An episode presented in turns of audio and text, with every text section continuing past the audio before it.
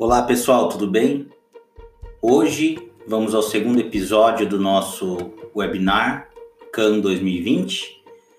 Originalmente esse evento foi passado no dia 25 de 4 de 2020 às 10 da manhã, tendo como nossa convidada a professora mestre Letícia Longarini, com o tema Visibilidade do Compliance pós casos de corrupção no Brasil.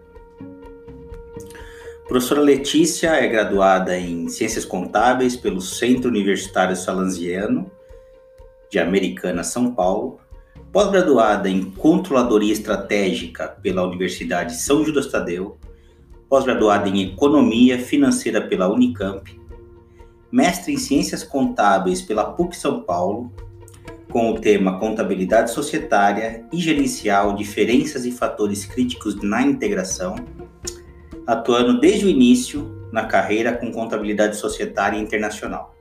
Além disso, atua há 11 anos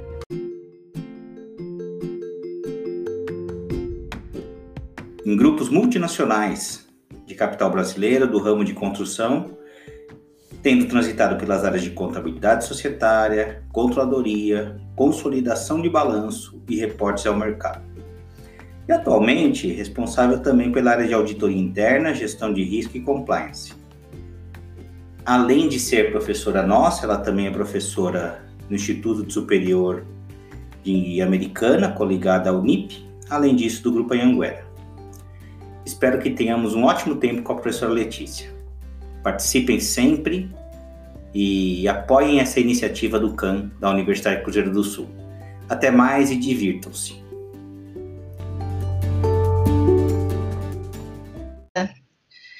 É, primeiramente, queria agradecer a Cruzeiro do Sul, agradecer o Rodrigo por, por esse convite, né, por me dar a possibilidade de falar por esse tema, tema que eu gosto tanto, né.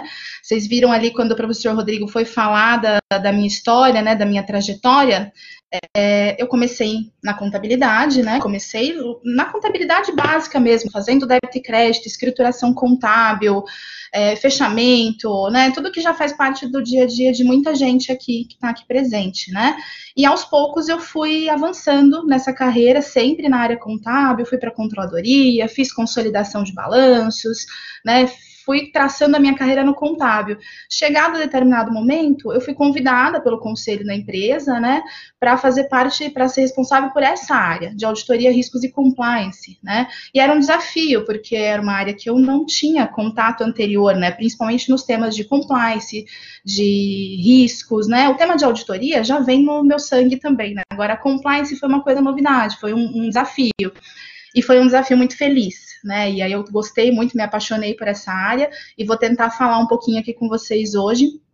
O tema hoje é falar da visibilidade que esse que esse assunto ganhou, né, principalmente depois dos escândalos, dos casos de corrupção famosos que a gente teve no Brasil, né, e essa área foi ganhando cada vez mais credibilidade, mais visibilidade, e é uma possibilidade de carreira é, incrível, né, que quem quiser seguir eu recomendo, tá, mas é uma carreira incrível, Tá?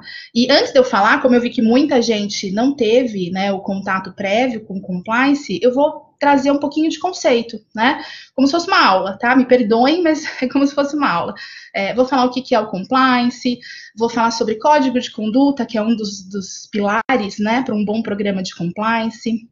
Vou falar sobre a lei anticorrupção brasileira, falar sobre a visibilidade né, do compliance que eu mencionei, vou falar sobre um canal de linha ética que as empresas devem possuir e vou falar sobre a carreira na área de compliance, né? O, o compliance como carreira para vocês administradores e vocês contadores, tá bom? Então vamos lá. Vamos começar aqui relembrando né? E não é uma lembrança feliz, infelizmente, né? Relembrando alguns casos famosos que a gente teve de corrupção no Brasil, né? E eu coloquei aqui só os últimos, tá? O primeiro que está mostrando aqui é o mensalão e ele é de 2005, né? E eu coloquei só de 2005 para frente, principalmente pensando aqui na faixa etária do nosso público, né? Não vou trazer os escândalos e a gente teve, né, dos anos 80, dos anos 90, mas eu peguei os últimos aqui. Então a gente teve o mensalão em 2005, é, é só você tirar a caixa de enquete, Thaís. É que eu tirei, mas vocês precisam tirar também. É, a gente teve o mensalão, então, em 2005. A gente teve o escândalo do Renan Calheiros, em 2007, sei se vocês se lembram. A gente teve a Operação Navalha, que se eu não me engano foi em 2007 também. Aí a gente teve todos aqueles escândalos da Petrobras, né, de propina. Não foi uma investigação só da Polícia Federal, foram várias, né. É, a gente teve o cartel do metrô de São Paulo, não sei se vocês se lembram, mas era um cartel né, de várias empresas que prestavam serviço nas construções de metrô. E a gente teve as mais famosas, né? A Lava Jato, que ficou super famosa mundialmente, inclusive. A gente teve a Operação Zelotes, que é uma mais recente. Né? Então, a gente teve vários escândalos recentes no nosso histórico aqui brasileiro que nos levam a esse cenário atual, né? E assim, corrupção não é um, um mérito só de brasileiro, né? Corrupção está presente em todos os países, não é só brasileiro. O brasileiro não inventou a corrupção, tá? A gente pode parecer que sim, mas brasileiro não inventou a corrupção. A gente teve escândalos famosos internacionais, né? A gente teve o caso da Siemens, a gente teve o caso da Enron. Eu estou focando aqui é, em 2000 e, em, em Brasil, né? É, porque é o nosso objetivo, a nossa realidade, né? Mas a corrupção não é mérito apenas dos brasileiros, tá? E aí, dado todo esse cenário, surgiu, veio à tona um tema que sempre existiu, mas ele não era tão levado em consideração em muitas decisões das empresas, né? E aí veio à tona o tema compliance, né? Tema compliance, essa palavra em inglês. Ainda brinquei com os meus alunos na aula de ontem, falando que hoje a gente ia gastar o nosso inglês, né? Compliance, palavra bonita, né? Palavra chique, palavra em inglês. O que, que é compliance? Traduzindo ao pé da letra, compliance é conformidade. É você agir conforme o quê? Conforme regra, conforme lei, política, norma, procedimento, regulamento, requisito, padrão. Se eu tenho algo estabelecido e eu preciso agir em conformidade com aquilo, isso é compliance. Tá? Então, compliance é você agir conforme estabelecido em regras, agir conforme estabelecido em políticas, em leis e etc. Tá? Só que aí não é simplesmente isso dentro da empresa, né? O que a gente não quer dentro da empresa, cara crachá. A gente não quer cara crachá. Ah, cumpri, cumpri tal item? Check, né? Faço um check na caixinha. Cumpri tal item? Check. Fiz essa política? Check. Não, não é isso que a gente quer, né? A gente não quer cara crachá, a gente não quer simplesmente cumprir.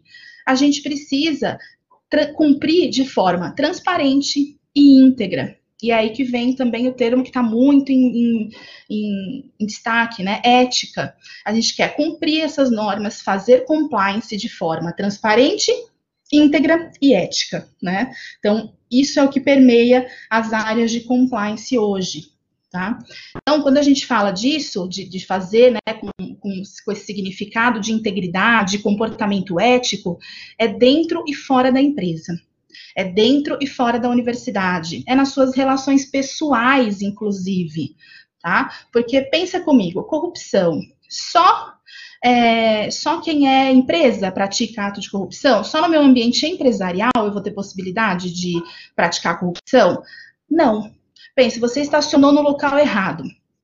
Tá? Você estacionou no local errado é, e veio um guarda para te multar. E esse guarda vira e fala para você assim: se você molhar a minha mão, né, me der umzinho aqui, me ajudar, eu te ajudo, né? Eu não vou te aplicar essa multa. Se você cede a esse suborno, você está praticando um ato de corrupção, né? Você está dando dinheiro em troca de uma vantagem indevida junto a um agente público. Isso é um ato de corrupção. Então, corrupção não está só dentro da empresa, ele está no nosso dia a dia, tá?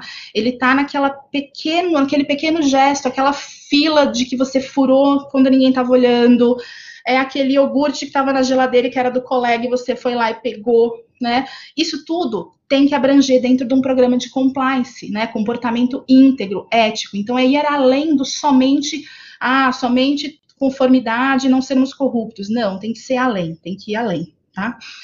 É, e fazer isso, então, de forma responsável, de forma honesta, de forma ética, íntegra, mesmo quando ninguém está olhando. Por isso que eu coloquei essa figurinha aqui do buraquinho da fechadura, né? Quem é você quando ninguém está olhando? Isso é compliance também, tá? Pensa assim comigo, um exercício que eu sempre faço, né? Se o ato que você está praticando hoje, você contaria para sua mãe? Com orgulho disso que você está fazendo, né? Se você não contaria, epa, tem algo errado, né? E se saísse no jornal uma manchete, né? Letícia pratica tal ato. Eu ficaria confortável, né? Eu ficaria, tá ok, ou eu teria vergonha, né? Isso é o que deve pautar as nossas decisões, as nossas escolhas, né? Para que a gente seja ético, íntegro, e tudo isso está abrangido dentro do programa de compliance da empresa, né? Então, a gente costuma, eu coloquei aqui alguns itens de coisas que a gente costuma pregar é, que um bom programa de compliance e integridade, então a gente usa o termo é, com os dois aqui, né? Deixa eu tentar grafar aqui, ó. Compliance e integridade. Então, um bom programa de compliance e integridade, ele tem que ter, entre outras coisas, um código de conduta, e eu vou falar daqui a pouquinho sobre o que, que é esse código de conduta, esse documento básico das empresas, né? Ele tem que ter regras sobre combate a atos ilícitos. O que, que é um ato ilícito? É uma fraude, é um roubo, é um desvio. Né? Você tem que deixar claro para o seu colaborador dentro da empresa o que, que é um ato ilícito, o que, que ele pode, o que, que ele não pode fazer, tá? Colocando na nossa cabeça que o compliance existe para que, essa frase não é minha, essa frase é de um consultor que, que me ajudou muito lá na empresa, um cara fantástico chamado Jorge Barcá, é, e ele tinha uma frase muito boa, né? Que o compliance existe para que gente boa não pise no tomate né? Porque você dá aquela escorregada e é por falta de conhecimento, né? Algumas vezes é porque você de fato quer, né? Praticar aquele ato incorreto, ou é porque você desconhecia, né? Então, o, o compliance vem para ajudar esse profissional que desconhecia, é para a gente ajudar ele a não fazer essas coisas indevidas, né? Então, a empresa tem que ter regras sobre combate a atos ilícitos, ela tem que ter regras de anticorrupção, para deixar claro o que, que, pode ou não pode ser feito, o que, que é corrupção, né? O que, que é caracterizado como corrupção. Tem que ter regras de antitrust. Essa palavra também, ó, a gente gastando inglês aqui, mais uma palavra, antitrust, que é o relacionamento com a concorrência, porque é inevitável durante a nossa vida profissional que a gente se relacione com concorrentes. Né? É saudável até muitas vezes, mas o que, que eu posso ou não posso falar com o meu concorrente? Posso lidar de tratar de preço com ele? Cuidado, não pode. Pode ser caracterizado como formação de cartel. Posso trocar informações de custo? Cuidado, é informação sensível da empresa. Né? Agora, eu posso falar de uma tecnologia inovadora na Finlândia que eu quero trazer aqui para o Brasil? Pode, pode ser saudável também, né? Então, assim, a empresa tem que colocar as regras que ela determina, que são boas, de o que, que eu posso ou não posso tratar com o meu concorrente, né? Outra coisa que tem que ter, regra para presente. Presente também pode ser uma forma de corrupção, tá? É, brinde, doação. É, posso receber presentes? Vou dar o exemplo da minha empresa onde eu trabalho, tá? Você pode receber presentes até determinado valor. A gente colocou isso na regra. Você pode receber presentes até determinado valor. É, posso fazer doações, fornecer brindes? Pode, se você seguir determinadas regras e nunca com agente público. Estou falando a regra da empresa onde eu trabalho, tá? Nunca com agente público. Então a empresa tem que olhar para esse assunto e né, ver o que, que é melhor para a minha realidade, para a realidade da minha empresa. Tá? Ela tem que colocar também regras para relacionamento com agente público. Porque pensa assim, você vai obter uma licença de operação, uma licença ambiental, um alvará com o corpo de bombeiros, você vai ter relação com agente público, né? Bota umas regras. Nunca faça reunião na padaria. Faça reunião no órgão público, dentro do órgão público ou dentro da sua empresa, tá? Então você coloque essas regras, tá? É, ah, vou sozinho encontrar com agente público? Não, leva alguém, né? Porque se acontecer de chegar no ouvido de alguém, ah, fulano se encontrou com agente público para fornecer suborno. Não, eu tinha uma testemunha comigo. Né? Então, são alguns detalhes, algumas sensibilidades, cuidado com o que você escreve para o agente público, né? Que pode ser mal interpretado, um e-mail mal escrito, né?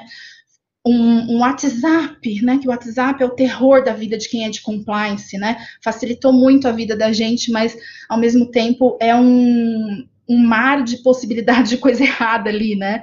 Que uma coisinha mal escrita pode dar margem para mil interpretações, né? Então, esse tipo de cuidado a empresa coloca, né? Nas suas regrinhas. É, regras sobre conflito de interesses. O que, que, é um conflito de interesses? Né? Primeira pergunta.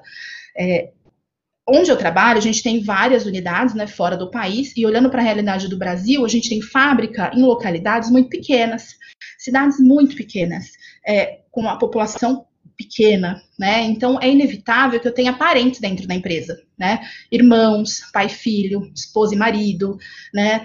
Vai acontecer. Eu vou ter, meu primo é prefeito, eu sou irmã do vereador, acontece, né? E aí você tem que colocar regras, né? Do que, que pode, o que, que não pode, qual cuidado essas pessoas que estão expostas têm que ter. Então é bom a empresa colocar esse tipo de regra, tá? É, além disso, né, porque todas essas regras são para ajudar, como eu falei, né, ajudar as pessoas a não deslizarem, né, a não escorregar, tá? Além disso, ela tem que ter um canal de denúncias, tá? Esse canal de denúncias vai permitir que ela fique sabendo do que está acontecendo longe do olho dela, né? Porque a área de compliance não está em todos os lugares, não tá, em, não é onipresente, né? A gente precisa de fomento, a gente precisa de informações, né? A gente precisa que essas informações venham é, através desses canais de denúncia, tá? É um dos, dos itens, né? Que pode vir por esse canal de denúncia. Alguma coisa que está acontecendo que eu não estou percebendo, mas alguém viu e me relata. Então, um bom programa de compliance precisa contar com de denúncias, tá? É, controles, monitoramentos estabelecidos, né? Você precisa ter condição de controlar tudo isso que você botou na regra, né? Não adianta você botar na regra e virar blazer, né? Tá lá na regra, tá escrito bonito, cumprir, é o que eu falei, o cara crachar, né? Tá aqui, ó, tá na regra. Não, você tem que ter controles, tem que ter monitoramento, né? É importante ter isso. E tudo isso precisa ser documentado de forma que, se eu for auditada, se eu passar por uma fiscalização, eu tenho condição de mostrar que eu estou cumprindo tudo isso, tá? É, por exemplo, se a CGU, a Controladoria Geral da União, resolver fazer uma auditoria, você tem, olha, eu tenho um código de conduta, eu tenho um canal de denúncias, eu tenho normas, você tem que ter condição de mostrar isso, tá? E eu coloquei aqui como observação 2, mas se a gente for parar para pensar, é, deveria vir no topo aqui, tá? Que é o apoio e engajamento da alta administração. O compliance, ele não é da área de compliance, né? O compliance não é meu na minha empresa. O compliance é da empresa inteira. O compliance é do administrador, é do diretor, é dos gerentes, é de todo mundo não é da área de compliance. Né? Então, se a alta administração não engaja, não se, se envolve no assunto, né? não apoia, é difícil você implementar um programa. Né? Então, acho que o primeiro item, aqui a gente até deveria inverter essa ordem, né? O primeiro item tem que ser o apoio, o engajamento da, da administração, tá? Então, esses são os principais itens que a gente lista que um bom programa de compliance e integridade, ele tem que abranger tá bom? São sugestões, essa lista não é exaustiva, né? Eu vou falar aqui daqui a pouco, a lei traz 16 itens que a gente deveria seguir, né? Mas você segue de acordo com a realidade da sua empresa. Né? Se a empresa é de menor porte, você não vai colocar absolutamente todas as regras, você vai olhar para a sua realidade e ver o que, que se enquadra, o que, que eu tenho que colocar. Eu sugeriria uma empresa pequena, um código de conduta, uma regra de combate a ato ilícito, a de anticorrupção, porque são as três principais, na minha opinião, tá? Eu colocaria uma de conflito de interesse do canal de denúncias. Para começar, uma empresa pequena, tá? Colocaria isso. E presentes também, se der, dá uma, coloca ali junto, tá? Mas não precisa fazer uma norma, por exemplo, para presente. Você pode colocar no código de conduta. Oi. Um aluno está perguntando o seguinte, ó. Então, está tudo documentado, a aluna Beatriz. E se a empresa fizer uma coisinha contrária do que está documentado, já é considerado um, uma corrupção dentro da empresa? Então, na verdade, a corrupção é o que eu falei. A corrupção, ela é sempre, acho que eu acabei não falando isso, né? Para caracterizar a corrupção, eu tenho que ter um agente público envolvido, né? Eu tenho que ter o governo envolvido. Então, se for é, um ato entre é, um funcionário e um fornecedor, por exemplo, um conluio, aí é fraude, né? Eu tô tendo um ato de fraude, eu tô tendo um roubo, um desvio. Agora, se for um funcionário para com um órgão público, aí já é caracterizado corrupção, tá? Então tem essa distinção, tá bom? É, mas se você colocou essas regras todas, você colocou uma regra de anticorrupção, né? E eu vou falar isso mais para frente quando a gente falar da lei. Se você algum funcionário seu cometeu um ato de corrupção e você venha a ser condenado, o fato de você ter uma regra e você ter treinado as pessoas nessa regra, ele ameniza sua multa, por exemplo, tá? Então, assim, são atenuantes, né? No direito a gente fala que são atenuantes. não sou advogada, né? Mas trabalhando em compliance, você começa a aprender umas, uns trejeitos, né? E então, assim, essas regras, elas são colocadas para é, regra para presente. Você não pode, por exemplo, você não pode aceitar presente de funcionário público. É, se um funcionário seu, um colaborador seu, aceita um presente, ele agiu em desacordo com a norma e ele pode ser punido. Ele pode ser punido como, por exemplo, com uma advertência, com uma suspensão, com uma licença não remunerada, ou ele pode ser até demitido.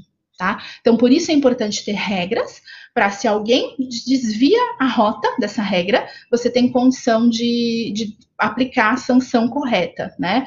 E se uma eventual fiscalização, a empresa for condenada por um ato de corrupção, se você tem todas essas regras estabelecidas e o profissional assinou um documento se comprometendo com essas regras, você tem a sua multa provavelmente reduzida, tá?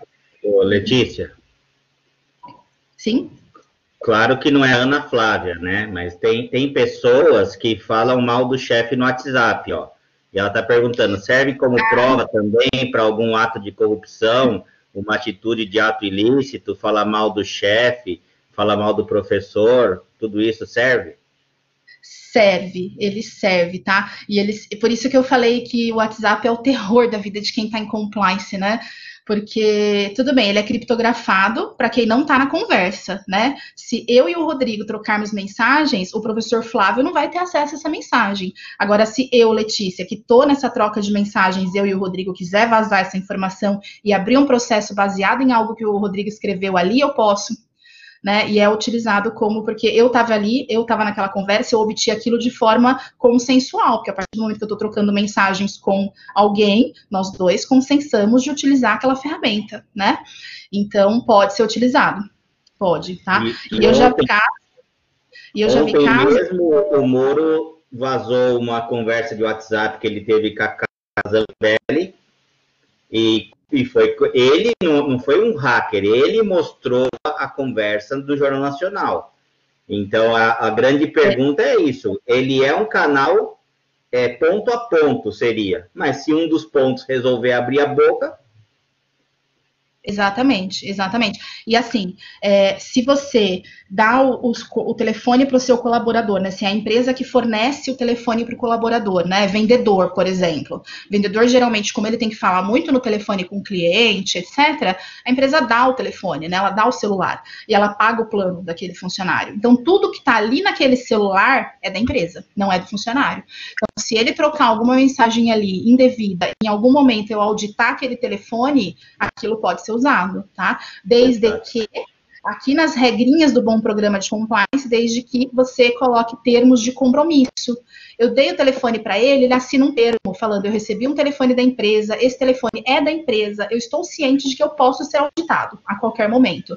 A mesma coisa com o computador, tá? É, eu estou recebendo um computador da empresa, eu assino um termo olha, eu estou recebendo é, esse computador é da empresa e eu sei que tudo que tiver ali pode vir a ser auditado numa eventual fiscalização, tá?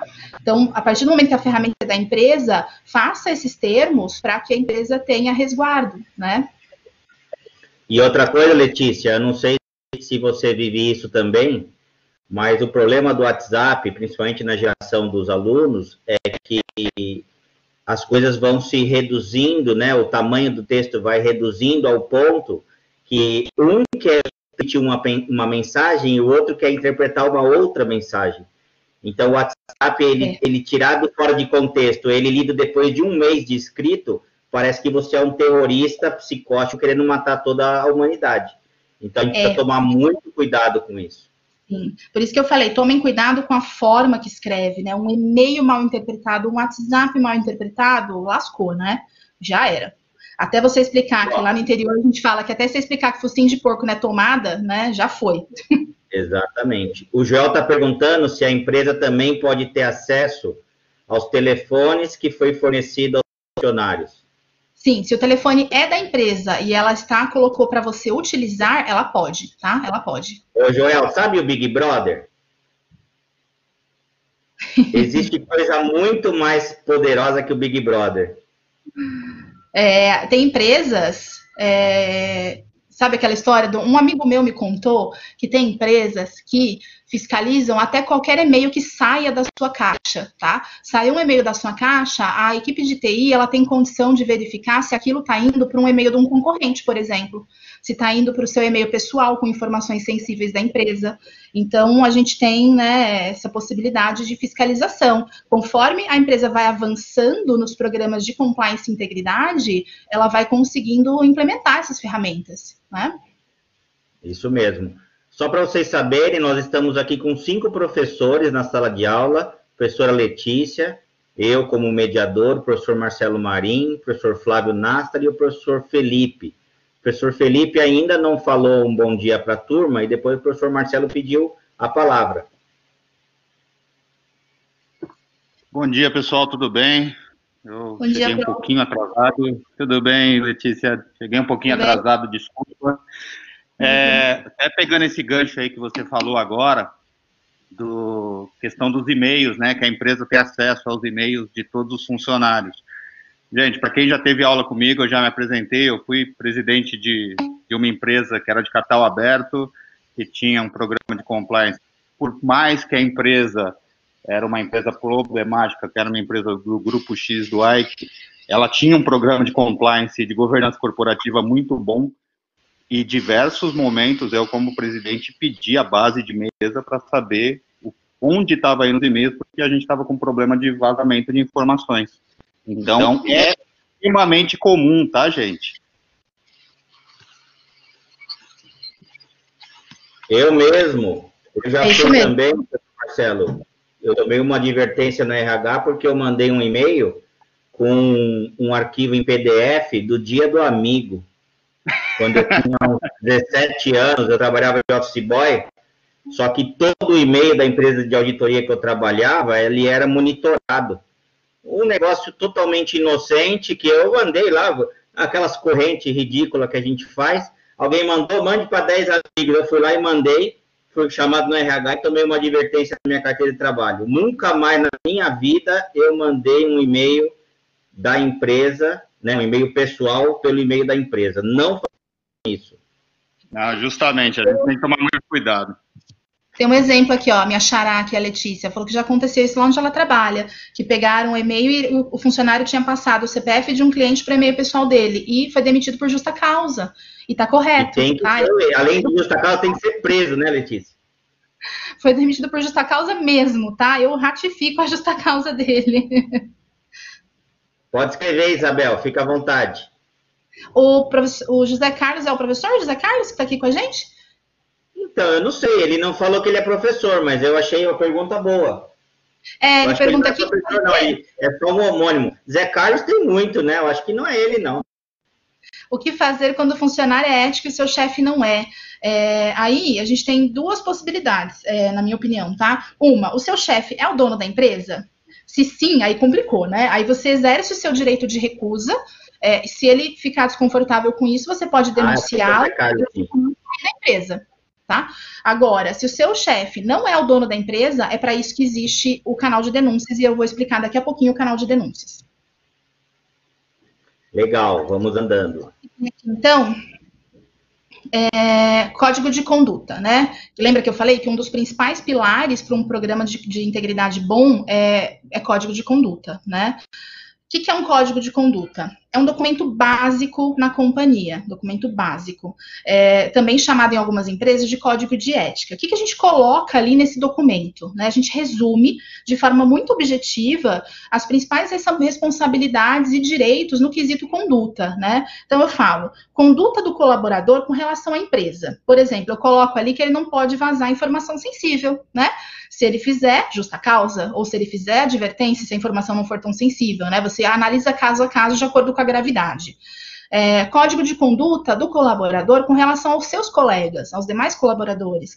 É claro que eu, eu sei, vocês sabem que a gente tem que respeitar um ao outro, a gente tem que não discriminar ninguém, mas coloca isso no código de conduta para o colaborador se, se, sentir amparado, né? Se eu sofro, eu como colaboradora, eu sofro um, um assédio, eu sofro um, uma discriminação, eu sei que está errado porque está no código de conduta e eu levo isso para cima, tá? É, a gente coloca ali também a conduta do colaborador com relação ao mercado, né? Como que você tem que se portar com os parceiros, clientes, fornecedores e, e com os concorrentes, né? Então, são coisas importantes para ter um código de conduta, levando em consideração se a sua empresa é pequena e você não vai construir aquela série de normas, tenta colocar pequenas regras bem objetivas dentro do próprio código de conduta, tá? E, por último, mas não menos importante, a conduta da empresa com relação ao seu colaborador, de que ela vai proporcionar um ambiente saudável, ferramentas adequadas, um ambiente de respeito, né? Então, coloca isso lá né? E eu deixei em vermelhinho aqui a LGPD, porque é uma novidade, não vou me alongar muito nela, porque ela em si seria assunto para um webinar inteiro e não daria tempo, né? Mas a LGPD é uma legislação nova, que é a Lei Geral de Proteção de Dados Pessoais, né? Não estamos falando aqui de proteção de dados informáticos, dados, né, da empresa, não, é dado pessoal, da pessoa, do funcionário, tá? A empresa tem que ter responsabilidade para com os, as informações de seus colaboradores, né? CPF, data de nascimento, opção sexual, se ela é afiliada a sindicato, se ela tem alguma patologia. A empresa tem todas essas informações e ela tem que ter um cuidado extenso com isso, né? Então tem que estar no código de conduta de que a empresa está atenta a isso. Essa lei ainda não está em vigor, mas ela, inclusive, está sendo estudada dela ser prorrogada por causa da pandemia, né? Mas é uma realidade, está aí e vai bater na porta. Pode ser que não seja esse ano, pode ser que não seja né, tão mas ela vai bater na porta. Então, tem que colocar isso, né? Eu sugiro que isso esteja, inclusive, no nosso código de conduta, tá?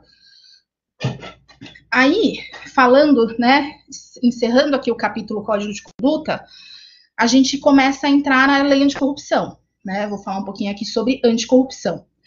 Corrupção, vocês já viram, né, que eu já mencionei, que é, tem que envolver um agente público, né, tem que envolver um órgão público para ser caracterizado como corrupção em si. Vou contar um pouquinho da história da legislação. Não sou advogada, tá? Mas de tanto trabalhar com isso, a gente decora umas coisas, né? Nos Estados Unidos, na década de 70, teve um escândalo político muito grande chamado Watergate. Né? Depois desse escândalo, por volta lá do ano de 77, é, eles criaram a FCPA, que é a legislação de anticorrupção dos Estados Unidos, que é a Foreign Corrupt Practice Act, é a lei deles de anticorrupção. Nos anos 70, muito antes de qualquer outro país, né? A França, por exemplo, ela só em 2007, ela pegou as legislações que ela já tinha e começou a incluir penalidades ali dentro, né, relacionadas a atos de corrupção. O Reino Unido, em 2010, ele criou a UK Bribery Act, que é a legislação de anticorrupção deles, do Reino Unido, né? E aí, quando a gente olha para o Brasil, a gente tem um histórico aqui, né? Em 98 foi criada a lei de lavagem de dinheiro, né? Só que essa lei, ela não era muito clara em muitas coisas, né? Ela tinha alguma abrangência, mas era uma abrangência pouca, né? Então, em 2013, foi criada a Lei de Anticorrupção, a 12846. Que, qual foi a novidade dessa lei, né? Ela responsabiliza administrativa e civil a pessoa jurídica pela prática de atos contra a administração pública, nacional ou estrangeira. Então, ela dá responsabilização às empresas, né? Quando a gente comete ato de corrupção, nesses escândalos recentes, quem foi preso? Foi preso o órgão público? Não, foi preso o empresário. Né, alguém da empresa. A empresa levou a multa, o empresário foi preso, né, então você traz essa responsabilização, né, essa responsabilização administrativa e civil. É, só que aí, de 2013, quando ela foi lançada, a gente costuma usar um termo, né? Não pegou muito bem essa lei, né? E aí continuaram acontecendo vários atos de corrupção famosos no país. Em 2015, veio um decreto o 8420, que regulamentou essa lei. O que, que ele fala, né? Ele não vem e fala, ó, oh, a lei tá aí é para ser seguida. Ele vai e faz além. Ele fala, você tem que estabelecer um programa de compliance dentro da sua empresa. Esse programa tem que respeitar os 16 parâmetros que eu estou colocando aqui na lei. Ele coloca 16 parâmetros que você tem que seguir, tá? É, e, e ele fala assim, se você seguir, você vai ser, vai ter a sua sentença atenuada né? Você vai ter a sua sentença atenuada. O que, que, é isso? Se você for, igual eu falei agora há pouco, né? Se você for eventualmente condenado por um ato de corrupção e você mostra que você tinha um programa e você mostra que você cumpria os 16 parâmetros da, da legislação, você pode ter a sua multa reduzida. Né? Então, ela trouxe algumas possibilidades. E esse decreto trouxe também os famosos acordos, de leniência. Né? Foi nesse decreto que foi é, estabelecido isso. Então, a legislação brasileira ela foi caminhando, né? Ela foi é, passando né, de, de, nível, igual no videogame, né? Ela foi passando de nível. 98, lavagem de dinheiro. Opa, precisamos de um pouquinho mais. 2013, lei anticorrupção. 2015, decreto, né? E hoje ela é considerada uma das mais robustas, inclusive, tá? A nossa legislação, a partir desse decreto de 2015, passou a ser considerada um dos mais robustos. Não perde em nada para a FCPA, por exemplo. Né? Tem algumas coisinhas outras que é, na FCPA tem muito bem lembrado pelo professor Rodrigo aqui do lado, né, da Sarbanes-Oxley, que é uma legislação, a SOX, né, que inclusive todo mundo que vai é, abrir capital na Bolsa de Valores dos Estados Unidos tem que se adequar à legislação dos Estados Unidos e tem que se adequar à SOX, a Sarbanes-Oxley. E a Sarbanes-Oxley, ela coloca é, inúmeras, inúmeros controles que a empresa precisa ter, tá? É um processo árduo, tá? E eu falo isso com propriedade porque a gente está implantando a Sarbanes-Oxley na nossa empresa da Argentina. A nossa empresa da Argentina abriu capital, né, na Bolsa de Nova York e estamos implementando a SOX lá, né? A gente tem uma equipe lá na Argentina dedicada só para isso, só para implementação do Sarbanes-Oxley. Então, né, os Estados Unidos ele está à frente, né, mas o Brasil não está perdendo, o Brasil está conseguindo correr atrás e colocando programas estabelecidos. O que precisa agora é seguir, né, gente, e as sanções funcionarem, né. E aí, quando a gente olha para esse cenário inteiro, a gente volta no compliance, né? Volta no compliance. Agora vocês conseguem entender por que, que o compliance começou a ter visibilidade, né? Por que, que o compliance começou a vir à tona, a ficar famosinho, né? Compliance ressurgiu das trevas, né? Ele já existia, o compliance já existia. É, nunca, né? Ele não é novo, não é um conceito que foi criado ontem. Não, só que ele ganhou visibilidade depois desses casos famosos de corrupção, né? E aí, quando a gente olha para a mídia, começaram a pipocar notícias do compliance é, muito mais do que antigamente, né? Compliance como instrumento de prevenção e combate à corrupção porque um programa de compliance é essencial nas empresas, né? O panorama da importância do compliance e seus reflexos no mercado, na economia. O que, que é o compliance? É, o compliance tem a ver com a reputação das empresas, né? É um selo de ética e por que, que o compliance é um desafio para as empresas na última década? Né? Então, começaram a pipocar várias notícias. Se você der um Google nos termos é, compliance, vocês vão ver a quantidade de coisas que aparecem, né? Porque está muito na moda, vamos falar assim. E que bom que está na moda, né? Que bom que está na moda. E aí eu pego o gancho para o meu próximo slide aqui, que essa frase inicial a gente usa muito ela na empresa, muito. Não basta ser compliance, você precisa parecer compliance tá? Não basta ser compliance. Então, assim, eu sou, eu sou ético, eu sou íntegro, mas você está parecendo ser íntegro? Você está mostrando que você é íntegro, com, correto, e você é compliance? Né? Você precisa mostrar isso. É, e muitas empresas, então, elas já possuíam alguns fragmentos do que veio esse programa de compliance, né? Já tinha um código de conduta, já tinha algumas políticas, já tinha um canal de denúncia, mas aí o que começou a acontecer? você intensifica o viés para o combate preven e prevenção da corrupção. Você começa a olhar para o compliance como uma ferramenta de prevenção e combate, né? Você começa a dar robustez para esse programa de compliance e começa a haver um interesse da alta administração nesse assunto, né? Então, os diretores estão interessados porque eles podem ser implicados se acontecer alguma coisa, né? Então, começa a ter esse interesse. O acionista quer saber se o programa está bem estabelecido, porque é o nome dele que vai para a lama, né? Se alguma coisa acontecer. Então, começou a ter um interesse maior da alta administração. Por isso que isso começou a virar carreira né, a área de compliance começou a virar carreira mesmo, né? Eu vi que lá em cima no chat, antes de eu começar a falar, alguém perguntou se compliance também pode ser carreira. Pode. Você pode ter analistas de compliance, consultores de compliance, você pode ter, né, dentro da empresa diversos. Se a empresa tiver uma área estabelecida, né, de compliance, ela vai criar um, uma equipe ali dentro, né? É, e aí o que começou a acontecer?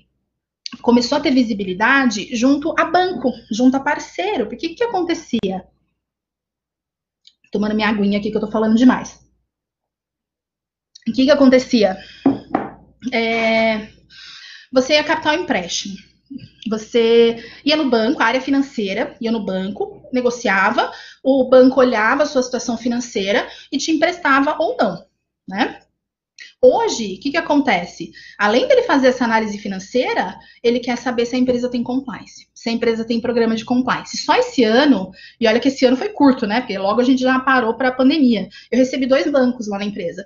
Mostrar o que, que a minha empresa está fazendo de compliance. Porque eles não querem ter o nome deles envolvido é, em escândalo. Né? Imagina, banco emprestou dinheiro para o fulano que fez tal coisa errada. Né?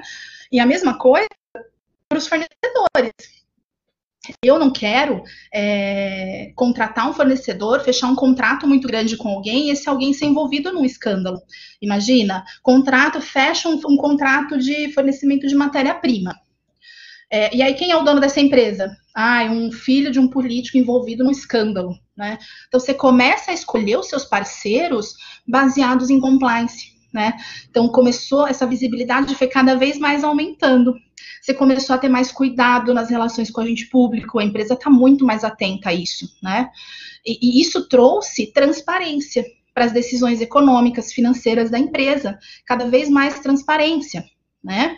É, e começou-se a enxergar a ética e a integridade como geração de valor. O que, que me adianta investir numa empresa que dá lucro, mas daqui a pouco o nome dela vai estar na lama? Não me interessa. Me interessa uma empresa que é ética, que é íntegra, né? Então começou a enxergar-se a ética e a integridade como gerador de valor, né? E começou a ter um vínculo do, do compliance com a área de tecnologia. A tecnologia como aliada, como eu te falei, né? É, softwares que você utiliza para poder fazer rastreio de e-mails, é, ferramentas que você utiliza. Lá na empresa a gente tem uma ferramenta muito legal, é, é, de um terceiro, né? A gente não tem ela dentro da empresa, a gente contrata um terceiro que faz isso para a gente. A gente joga o CNPJ da empresa com quem a gente quer comprar, é, e aí esse CNPJ vai trazer tudo o que aconteceu com aquele CNPJ. Se ele foi envolvido em escândalo, se ele está devendo INSS, se ele está né, tudo que aconteceu com aquele CNPJ vem nessa ferramenta. Então você começa a ter a tecnologia como sua aliada, né? Você começa a ter esse viés tecnológico. É, assim, né, tudo isso para falar o quê? Essa visibilidade do compliance. O compliance sempre existiu, mas agora ele está começando a vir à baila, né? Vir à luz do dia, né? Oi, professor, pode falar. O pessoal escreveu aqui que um dos casos que eles acompanharam, professora, foi que um, um funcionário que ia ser mandado embora teve acesso ao RH e mandou um e-mail para todo mundo que estava na lista que ia ser mandado embora. Em outra ocasião, ah, também falou que um, um bom, melhor vendedor da empresa era corrupto porque ele pegava, pelo que eu entendi, pegava os CPFs das pessoas e depois fazia maracutaia com o CPF dela para bater metas de venda. Então, realmente, onde tem dinheiro e pessoa envolvida, gente, vai dar problema. Tem, tem Aí a Michelle está perguntando o seguinte, ó, resumidamente, entendo que compliance visa, visa trazer segurança para a empresa deve-se definir, então, quais são as áreas que esse serviço abrange, é isso? Então, ela traz segurança não só para a empresa, mas traz segurança para nós, colaboradores, também né? É, se um funcionário, um funcionário do órgão público vem e me pede propina, eu posso falar, não, minha empresa não pratica esse tipo de coisa.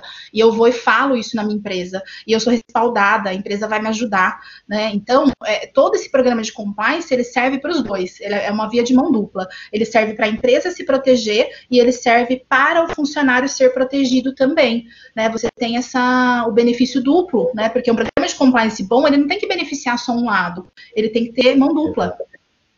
E também, professora, a ideia é que ninguém que vai fraudar uma empresa, que vai ter uma prática antiética, ele não vai fazer isso para ajudar crianças carentes, né?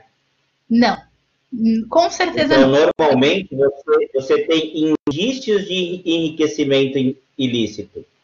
Exato. Você tem um cara que você trabalha do lado dele e você ganha mil, ele ganha mil, só que daqui a pouco ele vai trabalhar com uma moto de 40 mil reais, ele está com um tênis de 5 mil reais, ele tem um relógio que você não tem dinheiro para comprar e ele tem.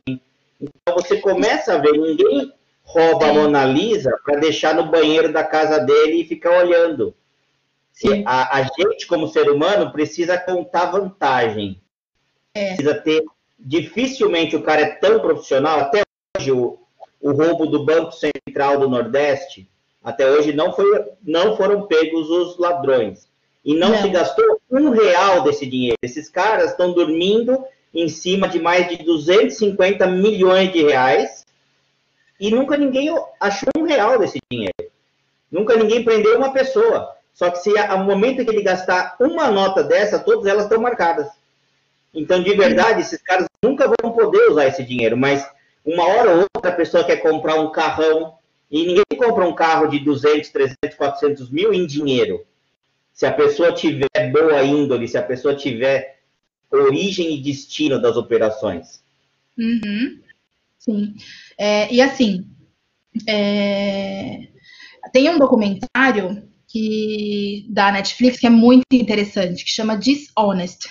É, depois vocês procuram, é dis, entre parênteses, eu vou colocar aqui no, no chat. É Dishonest muito interessante, né? E esse tipo de documentário tem, tem, um negócio que ele fala que as pessoas, mas basicamente ele fala isso, né? A gente tem três tipos de pessoas: aquela pequena parcela que vai ser honesta, independente do que acontece, aquela pequena parcela que vai ser desonesta, independente do que acontece, e todo o meio que depende depende da situação, depende do cenário, depende do, do da, da, das condições, né? E é nesse meio termo que um programa de compliance quer trabalhar né? É para fazer com que essas pessoas que estão nesse meio termo é, se direcionem para o caminho correto, né? Se direcionem para o caminho certo. É, e assim, o que você mencionou, né? De, de investigação, de você pegar enriquecimento ilícito, isso tudo merecia até um outro, uma outra palestra, inclusive, né? Porque é um outro trabalho dentro do compliance que você Qual faz. Dia mesmo? Oi? Qual vai ser o dia mesmo? Só marcar, Rodrigo, estou disponível que é a investigação. Você olhar para aquela denúncia, né, que você recebeu e investigar. E essa investiga investigação, ela, ela envolve várias etapas, né? E uma das etapas é você olhar enriquecimento ilícito da pessoa. Né? Então, é, é, vale até um treinamento completo. Um, um seminário só para isso não é suficiente, né? É um treinamento completo. Letícia, na verdade, a gente, a gente tem, tem focos específicos de disciplina só que a gente está em lados diferentes da moeda, né? Você, tá, você trabalha toda a área de compliance e a minha área sempre foi fraude, lavagem de dinheiro e o que eles chamam de inspetoria, que é efetivamente pegar o bandido e levar o bandido no camburão preso. Então, essa sempre foi a minha área, né? Tanto que já foram mais de 600 Sim. pessoas aí que, que foram demitidas ou presas enquanto eu estava trabalhando. Mas e é, é muito interessante que é, a, é uma é a continuidade da outra. E se a empresa tiver em sinergia com tudo isso, a possibilidade de risco de fraude, riscos de condutas antiética cai em demasia. Sim, sim, com certeza. Tanto que lá na empresa a gente coloca tudo dentro da mesma diretoria, né? O compliance, a, a auditoria, as, essas questões investigativas, para ter essa sinergia, né? Para a gente poder ser mais é, assertivo nas tratativas, né? Aí, seguindo aqui, vou falar um pouquinho sobre o canal de linha ética, né? Lembra que eu falei que é uma das principais ferramentas que um programa de compliance pode ter, né? Um canal de linha ética. É, e algumas coisas importantes sobre um canal de linha ética. Ele pode ser utilizado, você tem que deixar ele aberto para denúncias e consultas também, tá? Não só denúncia. O colaborador ele está com uma dúvida de alguma coisa, ele não sabe se aquilo está certo ou errado, ele pode consultar no canal, né? É, ele tem que ter relação, então, a tudo que diz respeito ao código de conduta, independente se é uma dúvida ou se é uma denúncia, ele tem que ser abrangente, ele tem que estar disponível para vários públicos, né? Ele tem que estar disponível para o colaborador, para o terceiro, para o fornecedor, para o cliente, para a comunidade, né, vizinha, ele tem que estar disponível. E ele tem que ter várias alternativas de opção de contato. O, a pessoa que vai fazer a denúncia, ela tem que ter opção. Então, ela tem que ela pode ter um e-mail, um 0800, pela página da internet, né? Um dos países onde a gente atua, a gente colocou o WhatsApp como teste para ver se vai funcionar ou não. Então, você tem que dar opções para a pessoa poder fazer essa denúncia. Você tem que dar opção para ela de anonimato, você, ela tem que escolher se ela quer se identificar ou não. Não pode ser impositivo, você tem que dar essa escolha para ela. E, independente dela se identificar ou não, você tem que prezar pela confidencialidade. É, e a confidencialidade de ambas as partes, tanto de quem está denunciando quanto de quem está sendo denunciado. Porque toda denúncia que chega, e aí o Rodrigo conhece também isso, né? Ela pode ser mentira, como pode ser verdade. Ela pode ser verdade, como pode ser um mau entendimento, né? Então, antes de você investigar, você tem que ter mantém confidencialidade aquilo, né? Porque você não pode sair falando por aí que aconteceu uma denúncia ou sair espalhando que você está investigando uma denúncia sem saber se aquilo é verdade. Você pode prejudicar. A gente tem que garantir pela integridade física e emocional e moral das pessoas, né? Então, Rodrigo pode pode falar. Falando desse canal de denúncia, na empresa que eu trabalhava também como auditor, a gente tinha um, do, um telefone lá que tinha aquela famosa voz do Pato Donald, né, que a pessoa distorcia a voz. E uma vez, uma, uma funcionária de uma empresa que eu estava trabalhando como investigativo, ela foi assediada sexualmente. Ela veio até a gente da auditoria, imagina para uma mulher contar todo o fato, a gente relatou isso, e ela falou, e o que, que vai acontecer agora? Eu falei para ela assim, fica tranquila, não vai acontecer nada. Em dois dias, ela tinha sido mandada embora. É, então... então, a empresa não tinha todos os conceitos de controle aplicados ainda. Então, ela, ao denunciar, eu passei para cima, essa pessoa que escutou mandou para o outro diretor que estava envolvido. O diretor, antes de existir qualquer tipo de, de investigação, mandou a funcionária embora. É, então, a empresa tem que garantir, inclusive, a não retaliação né, de quem está denunciando de boa fé. Porque se a denúncia é de boa fé, você tem que preservar o emprego da pessoa, né? Porque senão você está cometendo um ato até pior do que aquela que foi denunciada, né? Você está permitindo que, que a pessoa seja punida porque ela viu um negócio de errado e começou a denunciar, né?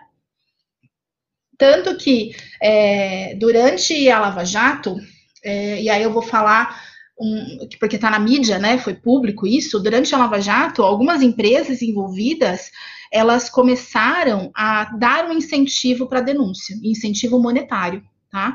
Se a denúncia, você fizesse a denúncia é, de boa fé e aquela denúncia fosse verdadeira, né, você teria um benefício monetário no seu salário, você teria o seu emprego garantido, para incentivar, porque no, no, meio do estopim da Lava Jato, as empresas começaram, e agora? Será que tem mais coisa aqui embaixo do tapete que eu não estou sabendo, né? Aí começou então a, a, ter algumas empresas adotaram isso. Não é o mundo ideal, mas no momento de guerra, vamos falar assim, né? Tá acontecendo um escândalo, eu preciso saber o que está acontecendo aqui. As empresas costumaram fazer isso, né? Mas no dia a dia, o mínimo que se espera é a não retaliação. Né? É você ter a confidencialidade ao seu, ao seu favor, né? Você ter esse favor, essa, essa confidencialidade como uma, um direito seu, né? E isso tem que estar, inclusive, no código de conduta, é, e aí, um outro ponto que precisa ter é o caso, é um, a gestão do canal ser independente. E aí, quando eu falo independente, você tem duas opções. Esse canal de denúncia ser gerenciado por uma empresa externa, que não tem vínculo com a empresa, você contrata ela para fazer isso tudo de forma independente, ou você ter dentro da sua empresa, só que reportando de forma independente, tá? Vou dar um exemplo onde eu trabalho. É, eu não reporto para o CEO, para o presidente da empresa. Eu não reporto para os diretores ali da empresa. A gente, a minha, a minha área se reporta para o conselho, para o dono da empresa. Então, a gente se reporta para o presidente do conselho, não é nem para o conselho inteiro, é para o presidente do conselho, para a gente ter independência, para a gente ter essa. Eu tenho condição de investigar tudo o que acontece sem ser pressionada, sem ser ameaçada, né? Então a nossa área não vai sofrer pressão de um presidente, de um diretor, não, a gente se reporta para o conselho, é para ele que eu devo satisfação, né? Então ter essa independência é importantíssima para um canal de ética, Por isso que quando perguntaram, né, se meu chefe, foi o professor José Carlos, se, se meu chefe é antiético, né, se o seu chefe não é o dono da empresa, usa o canal de linha ética. Isso aqui vai chegar no conselho, no dono da empresa, né? Agora, se o seu chefe é o dono da empresa, você pode, né, é, ou denunciá-lo, se for um ato de corrupção, você pode denunciá-lo, mas eu recomendo sair da empresa, né? Se o seu o próprio dono da empresa já está indo em desacordo dos valores pessoais que você acredita, não fique ali, né? Com certeza vai ter algo melhor para você no mercado, né? E aí, alguns exemplos de coisas que devem ser levadas, então, para esse canal, né? Tirar dúvida, como eu falei, né? Ah, eu tenho. Estou trabalhando aqui na empresa e a empresa do meu primo quer prestar serviço aqui. Será que pode? Deixa eu olhar no código de conduta. Ah, não achei, vou perguntar, né? É, também pode ser levado aqui suspeita de ato ilícito. Você olhou para o lado, viu que seu colega, hum, tem um negócio estranho aqui, hein? Denuncia. A empresa vai investigar para saber se é verdade, né? Se é uma fraude, se é uma corrupção, se é um roubo, é, um assédio moral ou sexual e um comportamento inadequado. Se você sofreu isso, denuncie. Na verdade, se for assédio sexual, é além do canal de linha ética, é polícia, né? Porque é crime. É, discriminação também é crime, né? E se você presenciou, não foi comigo, mas eu presenciei uma cena, denuncie, faça a sua parte também, porque a pessoa pode estar se sentindo coagida né, ajude e a empresa vai se encarregar de investigar se aquilo é verdade, né? Conflito de interesse, você pode denunciar também se tiver alguma coisa errada acontecendo e qualquer coisa que viole o código de conduta. Por isso que é importante ter o código de conduta. Você traça as regras principais e o, o profissional vai saber o que, que ele pode ou não pode denunciar, porque ele vai estar ali na mão dele a cartilha, né? A cartilinha, né? O que, que eu posso, o que, que eu não posso, né?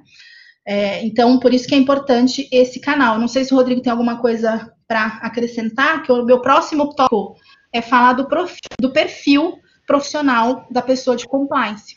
Legal, então se a gente vai mudar de assunto, se tem alguma pergunta específica, coloque aqui no chat, tá? Quando eu trabalhei na área de auditoria da Natura, a Natura também é uma empresa é, extremamente inclusiva, né? E essas essas questões de gênero, essas questões de, de assédio moral, sexual, assédio religioso, eles eram muito, muito sensíveis com relação a isso. Então, nada ficava para trás no tempo que eu fui auditor da Natura. A Beatriz está perguntando, em relação à compliance, tem coisas no exterior que afetam as ações feitas no Brasil? Sim, a legislação de anticorrupção, ela fala que é, ela, ela pune, ela prevê punição para qualquer ato contra a administração pública nacional ou estrangeira. Então, se você cometeu um ato com relação a um órgão público dos Estados Unidos, da França, da China, não importa, é órgão público, você pode ser punido pela legislação brasileira, tá? Ou então o contrário, se é uma empresa chinesa, uma empresa dos Estados Unidos, uma empresa de qualquer lugar, e cometer um ato de corrupção no Brasil, ela pode ser punida também, tá? Mas isso tudo que eu falei também, a professora, sobre a cartilha, sobre essas relações de moral, sexual, diversidade, a gente tem que entender que isso é o mundo em constante é, alteração. Porque Sim. o tempo que eu trabalhava na, na auditoria, gente, eu tinha um amigo que ele era punk e ele tinha, ele era todo tatuado. Ninguém da auditoria sabia que ele era tatuado. Ele usava sempre a manga da camisa fechada e a gola apertada no último. Porque se uhum. alguém visse ele com tatuagem, ia ter uma má visão dele. Hoje em dia, não existe nenhuma possibilidade de você amarrar o conhecimento técnico de alguém por uma tatuagem ou por um piercing. Você já não tem mais esse tipo de, de tratativa. E naquele momento, sim. Naquele momento, a gente usava terno, eu usei terno por 15 anos, de segunda a segunda pensando que quem usa terno gravata é mais inteligente que quem tem camisa, camiseta ou qualquer outra roupa. Não, hoje em dia esse conceito mudou muito, né? Graças a Deus. mudou muito. E as empresas estão cada vez mais vindo, o que a gente chama, né, top-down. Os diretores, os executivos já estão perdendo essa, esse conceito de que o dress code, do que a, de que a vestimenta diz o que o profissional é, do que a, né? Exatamente do profissional diz. Eu tenho piercing, por exemplo, eu tenho piercing. É, quando eu tenho que fazer reunião com os, com os executivos, não, não, tem que ficar preocupada em ir de, de terninho, de salto alto. Não, eles não estão preocupados com isso, eles estão preocupados em saber se o meu trabalho está sendo feito, né? É isso que importa. Tem uma pergunta aqui, Letícia, peraí. Eu vi aqui no, do Matheus. A do Matheus, ele fala de uma empresa que possui 10 mil funcionários e ela está com problema financeiro, correndo o risco de demitir 50% desses colaboradores, que dependem desse emprego para se sustentar. Surge uma proposta de propina que salvaria esses funcionários o gestor aceita. Onde está a ética nesse caso? Vamos separar aqui, né? Tá errado, né? Se é propina, tá errado. Ah, mas eu estou sacrificando 50% do meu funcionário. Você, como funcionário, você ficaria feliz em saber que a empresa, para te manter, ela cometeu um ato ilícito? Você ia ter é, essa, esse sossego, né, de saber que para manter o seu emprego a empresa precisou fazer isso, né?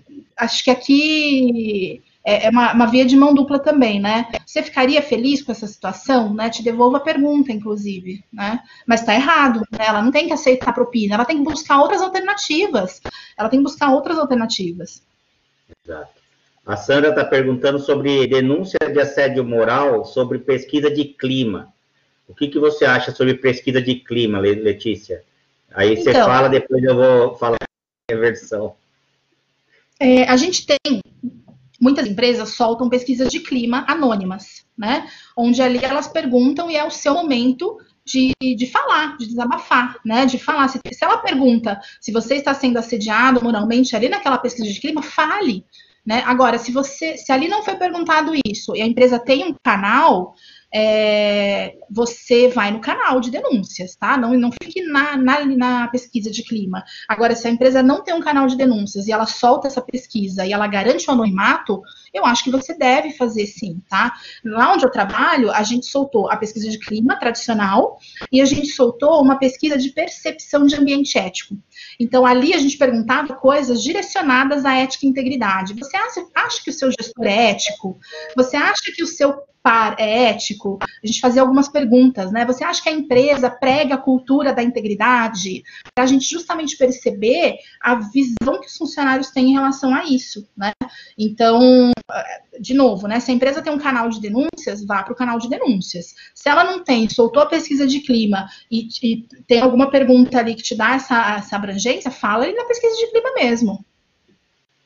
Ó, Michele está perguntando Conheço uma empresa que obriga as pessoas a se manterem no peso que eles consideram ideal.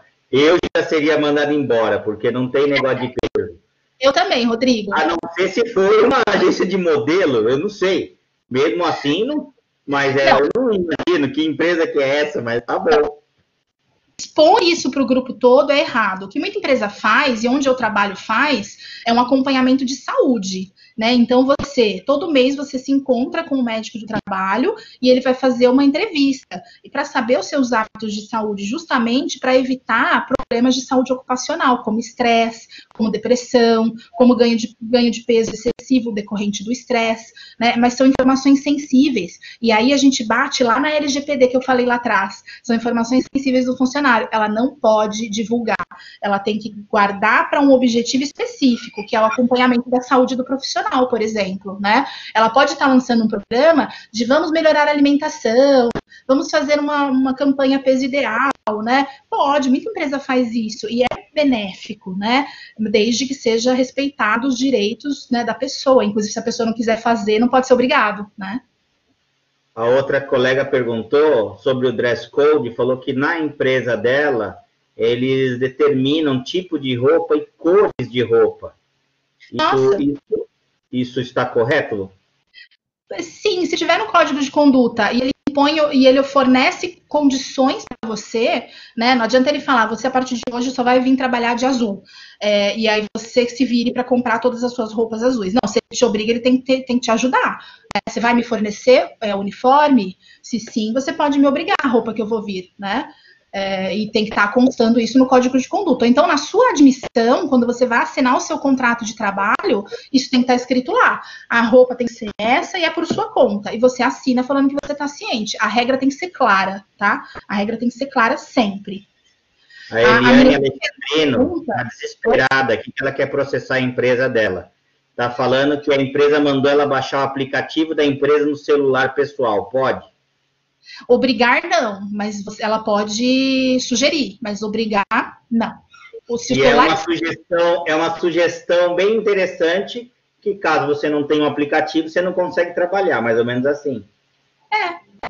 Mas assim, se o celular é seu, não é da empresa, ela não pode te obrigar, né? O celular é seu. A, a, Milena fez uma pergunta muito boa, muito boa. Professora, é possível identificar que o funcionário de compliance faz parte do conluio?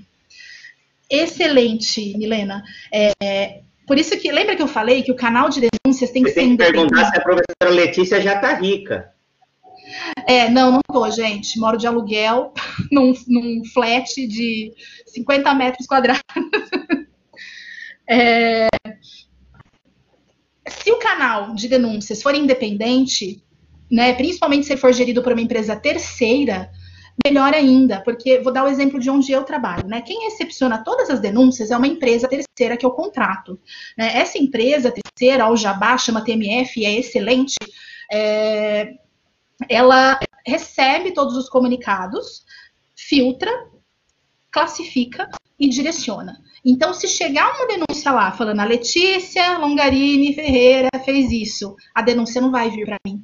A denúncia vai para o meu superior, né? Ou para o conselho. Né? A denúncia não vem para a pessoa que está sendo citada, né?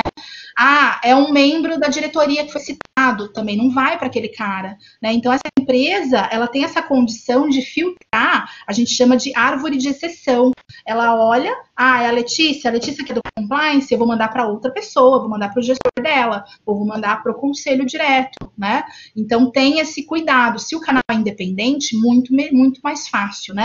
Agora, é, se a sua pergunta foi no sentido de como que eu sei se o funcionário de compliance está sendo correto ou não, né? Quem audita o auditor? Quem fiscaliza o fiscal, né? É, o ideal é você contratar uma empresa para fazer uma auditoria ali de vez em quando. Eu sou auditada, eu sou da auditoria e eu sou auditada todo ano. Todo ano vem uma empresa que o acionista contrata é, e ela vem e me audita né? Ano passado, esse ano provavelmente vai atrasar por causa da pandemia, né? Mas é, ou quem audita o auditor, né? Quem fiscaliza o fiscal. Então a gente tem que ter esse estabelecido, né? Ter essa independência, a auditoria ter condição de auditar o compliance. E lá na, lá na Natura a gente também fazia, acho que anualmente ou cada dois anos, fazia aquele negócio chamado teste de polígrafo é um teste, lá na, na Natura a gente fazia um teste israelense, que ele faz uma varredura para saber se você está falando verdade ou não sobre N assuntos relacionados à vida e à, e à carreira e a finanças. É, então, é uma possibilidade também de, supostamente, auditar o auditor. Também, também. É. A, a Thaís falou que na empresa dela só pode trabalhar de salto e maquiagem, não pode fazer tatuagem. Se isso está no código deles, Thaís, e você aceitou isso quando você entrou, né? Você tem que seguir, né? O que você pode fazer é sugerir. Manda uma sugestão, porque o canal de denúncias também pode ser para sugestão, né? Manda uma sugestão. Olha, vocês não podem flexibilizar o dress code, né? O código de vestimenta. Então, Eu dá para falar, Letícia que ela trabalhava numa igreja, mas tem igreja hoje que tem mais tatuagem que gente, então não é isso, não. Não, não é. A empresa que eu trabalho, há 10 anos atrás, era, era traje social para trabalhar. Hoje eu vou de na Price, quando Na Price também, quando uma pessoa começava a namorar com a outra, era mandada embora no mesmo dia. Então, se está no código de conduta, que não pode, né? É, tudo tem que estar tá escrito, né? Tudo tem que ter Exato. a regra. Tudo tem que ter a regra escrita. Eles, eles entendiam muito como conflito de interesse, né? Por ter é. auditores em clientes separados, hum. ter informações privilegiadas, então tinha muito Sim. disso lá. Tem. É, e dependendo da empresa de auditoria, você também não pode, mulher não pode ir de esmalte, né? É, ou então a empresa já deixa aberto, né? Algumas empresas, por exemplo, a KPMG, né? Que eu conheço porque eu já trabalhei com eles, né? Eles permitem que você se vista de acordo com o seu cliente. Então, se você está indo no cliente, o cliente fala que é gravata, você vai usar gravata. Se você está indo num cliente, todo mundo vai de bermuda e tênis, você pode ir também, né? Então, você vai de acordo com a vestimenta do seu cliente, né? Então, as empresas de auditoria costumam deixar isso mais aberto, né? Hum. Exatamente. E aí, então, vou falar um pouquinho do é. perfil profissional. É, né, do... um pouquinho que o povo está animado aqui, eu vou selecionando as perguntas, tá. depois a gente fala. Tá bom. É, sempre se pensou, né? Porque vocês viram que eu falei de lei, eu falei de norma, né? Então sempre se pensou que o compliance é para advogado, né?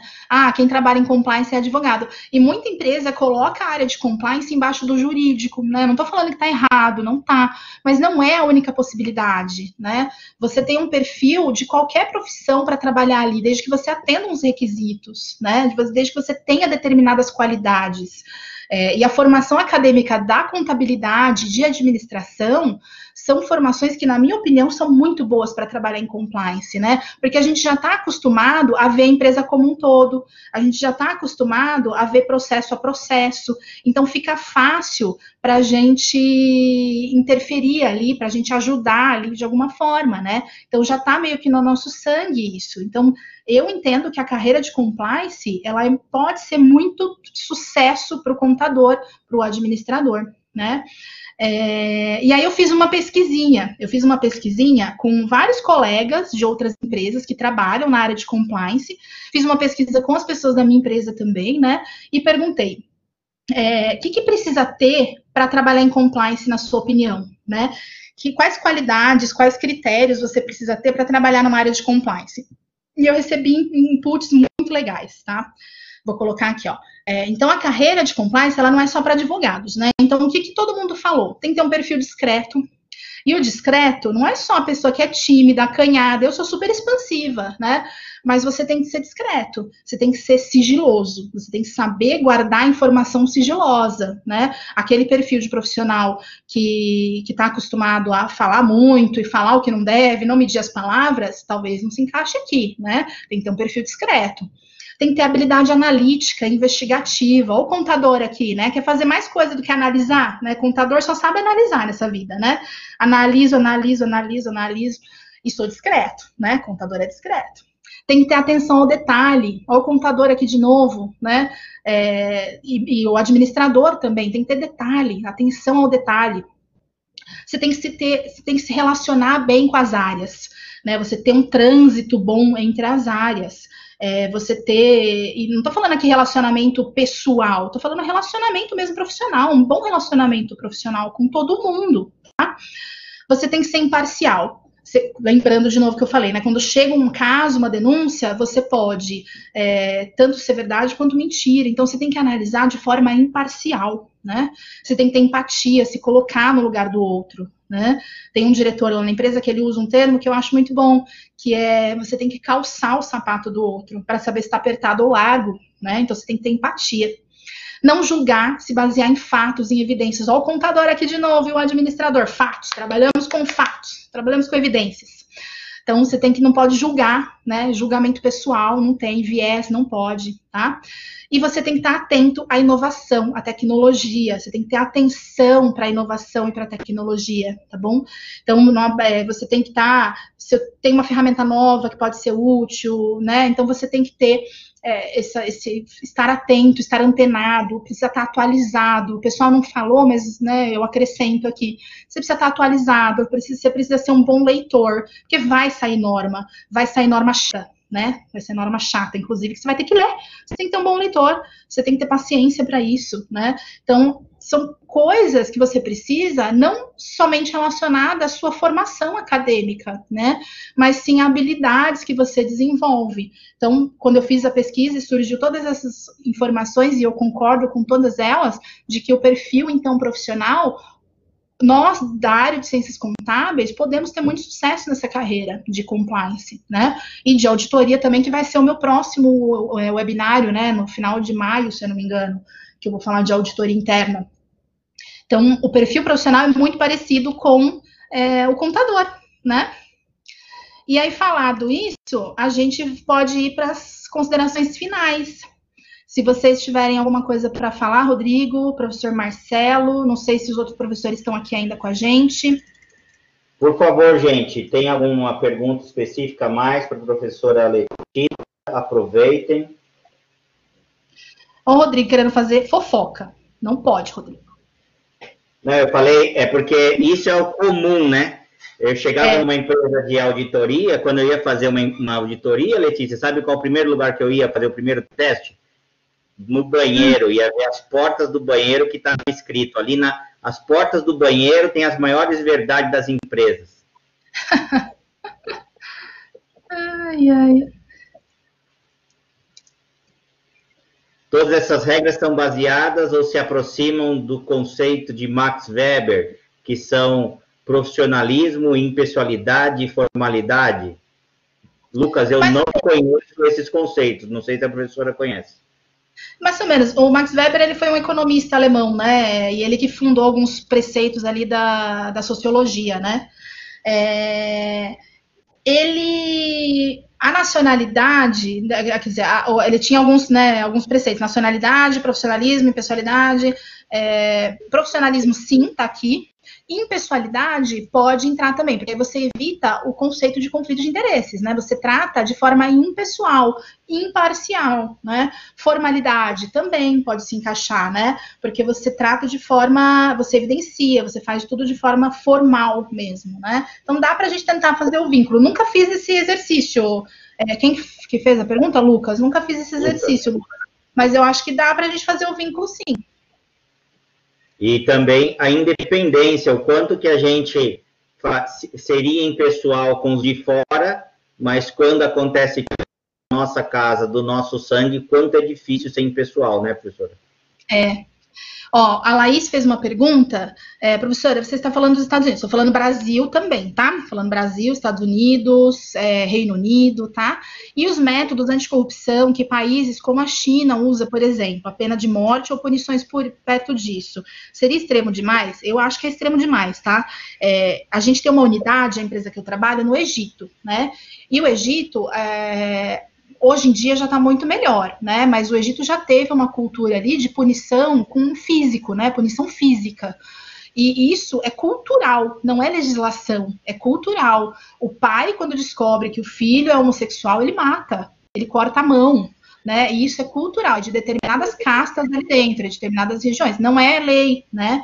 É, a lei, eles seguem é, legislações, né? A legislação fala que assassinato é crime. A lei fala que, né? Agora, pena de morte, né? Que aí, se você está falando de pena de morte como é, punição depois de julgado, né? E transitado em julgado e você ser condenado, é, aí é caso a caso, né? Eu, particularmente, sou contra a pena de morte, ainda mais no Brasil, né? Sei que a gente está loucubrando aqui, saindo do tema, mas o Brasil não tem condição de investigar a ponto de ter certeza que a pessoa é culpada, quanto a gente está na cadeia de forma inocente, né? É, para a gente implementar uma pena de morte. Eu acho que é extremo, tá? E aí, esses países que fazem pena de morte, seja ela formal ou informal, que é aquilo que eu falei, é hábito, é costume, é errado, né? se for bem estabelecido, que eu acho que a gente não tem condição ainda para isso, se for bem estabelecido, tem seu mérito, né? Oi, Rodrigo.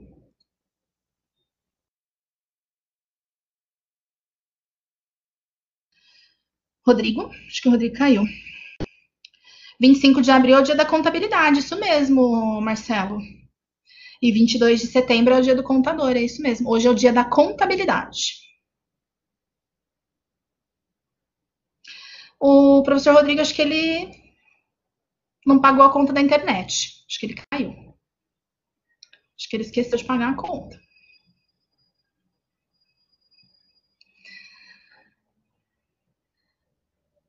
tá desmaiado, ele ficou com medo de ser preso, ele fugiu do, do, do, do webinário. É, vamos lá, vamos fazer aqui as considerações finais, que ele não me escute, né? Porque ele é meu chefe, gente. vamos para as considerações finais aqui.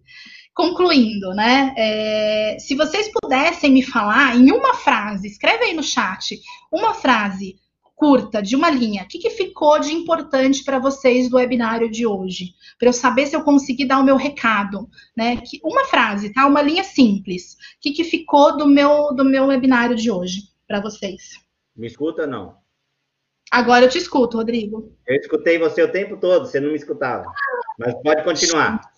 Eu escutei Aí, você falando assim, ah, eu quero que ele me mande embora. Não, é, eu estava escutando, não sei o que aconteceu que não estava falando. Mas pode falar para o pessoal mandar o chat aí que tá bom. É, então, eu quero saber o que, que ficou, né? Estou no é, conhecimento, cadê? Seja ético, honestidade. Na dúvida, não faça isso mesmo, pergunte antes, né? Denúncias como uma ferramenta importante. É, que mais aqui de insights? Integridade, honestidade, integridade acima de tudo, integridade pessoal e profissional, é, transparência, muito bom. Exatamente, gente, que bom, que bom, estamos entendidos, né? Porque, resumindo aqui, o que, que a gente falou hoje, né? Deixa eu ver se eu consigo passar o slide. Travou aqui, Rodrigo. É, o meu também. Foi, foi. É, resumindo, a gente viu hoje, então, o histórico da lei anticorrupção no mundo e no Brasil. A gente viu os relembrou, né, os casos famosos de corrupção. É, a gente viu a visibilidade, o valor agregado do compliance, o compliance gerando valor para a gente, né? E o compliance como ferramenta de prevenção e detecção. E a gente viu que o comportamento ético e íntegro tem valor, né? O valor do comportamento ético e íntegro. É, e vimos também o compliance como carreira para o futuro bacharel em ciências contábeis e administração também, né? Que eu não coloquei aqui, porque eu achei que o webinário seriam só alunos de contábeis. Mas o perfil do administrador também, né? Vocês viram ali no perfil profissional, super cabe, né? É, então, isso foi o que a gente viu, né? É, agradeço imensamente a oportunidade, estou aberta para vocês fazerem dúvidas. Está aqui meus contatos, meus e-mails, meu LinkedIn, pode me adicionar se vocês quiserem, tá? É, e me coloco à disposição e agradeço demais a presença de vocês e a iniciativa da Cruzeiro do Sul, do CAN e do Rodrigo, né, que teve essa ideia muito boa. Gente, se vocês gostaram